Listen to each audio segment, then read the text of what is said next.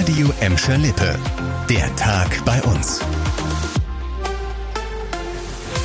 Mit Annika Böhnig, hallo zusammen. Bombenalarm in Bottrop. Ein Blindgänger aus dem Zweiten Weltkrieg hat heute Nachmittag Anwohner und Schüler in der Bottroper Stadtmitte gut in Atem gehalten. Die Neustraße am Rande der Innenstadt wird ja seit Monaten umgebaut. Heute sind Bauarbeiter bei den Kanalarbeiten dann auf einen Blindgänger in der Erde gestoßen. Laut Stadt musste die Bombe so schnell wie möglich entschärft werden. Also mussten hunderte Anwohner unter anderem an der Neustraße, Schützenstraße, am Westring und am Sandknappen raus aus ihren Häusern. Im Evakuierungsbereich lag auch das Josef Albers Gymnasium mit der angrenzenden Sporthalle. Da hat ab heute Mittag auf jeden Fall nichts mehr stattgefunden.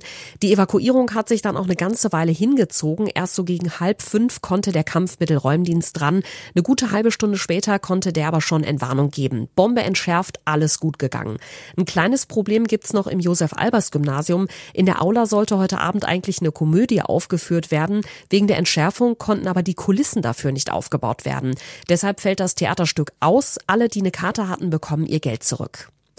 Probleme gibt's im Moment auch auf der Grotusstraße zwischen Gelsenkirchen-Hessler und Horst und die werden auch noch etwas länger dauern. An der Brücke über den Rhein-Herne-Kanal hat vermutlich ein Binnenschiff beim drunter herfahren ein Metallteil beschädigt.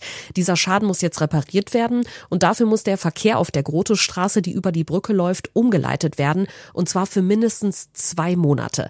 Die beiden Fahrspuren Richtung Horst sind dicht, umgeleitet wird über den parallel verlaufenden Brückenteil. Das heißt, dass jetzt in jede Fahrtrichtung nur noch eine Spur frei ist. Die Stadt Gelsenkirchen weiß noch nicht so genau, wer für den Schaden verantwortlich ist. Deshalb ermittelt jetzt auch die Wasserschutzpolizei. So langsam könnte das für Kita-Eltern bei uns echt kritisch werden. Für heute mussten sich die Eltern von Kindern in städtischen Kitas in Gladbeck, Bottrop und Gelsenkirchen mal wieder eine andere Betreuung organisieren. Die Mitarbeiter waren wieder zum Warnstreik aufgerufen. Das war schon die vierte Streikaktion im laufenden Tarifstreit. Allein in Gladbeck waren heute elf städtische Kitas komplett dicht. Die Erzieherinnen und Erzieher sind vormittags zu einer zentralen Kundgebung nach Essen gefahren und haben da ihrem Ärger Luft gemacht. Die Gewerkschaft Verdi fordert für sie ja vor allem mehr Gehalt, aber auch bessere Arbeitsbedingungen. Zur Branche gehören übrigens auch andere Mitarbeiter der Städte, zum Beispiel Sozialpädagogen oder Mitarbeiter der Behindertenhilfe. Auch von ihnen haben heute viele gestreikt, in der Hoffnung, dass es dann in der dritten Tarifrunde endlich eine Einigung gibt.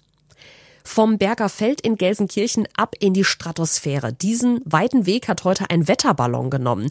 Dahinter steckt eine spannende Projektwoche der neunten Jahrgangsstufe der Gesamtschule Berger Feld. Die Schüler haben zusammen einen Wetterballon gebaut, mit Kamera und Messgeräten ausgestattet und ihn dann heute Morgen vom Schulhof aus in Richtung Stratosphäre losgeschickt, wenn das mal nicht Naturwissenschaften hautnah sind.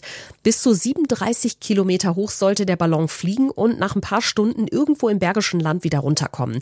In den nächsten Tagen will Physiklehrer Ömer Özkan sich mit den Schülern dann die gesammelten Daten und Bilder genauer anschauen. Wenn die Bilder da sind und wenn wir das Ganze einmal auswerten dürfen, dann äh, werden die Schüler auch merken, dass sich das gelohnt hat. Der Ballon zeichnet zum Beispiel Daten zur Temperatur, Wind und Außendruck auf und hat ja vielleicht sonst auch noch ein paar interessante Infos aus der Stratosphäre mitgebracht. Das war der Tag bei uns im Radio und als Podcast. Aktuelle Nachrichten aus Gladbeck, Bottrop und Gelsenkirchen findet ihr jederzeit auf radio und in unserer App.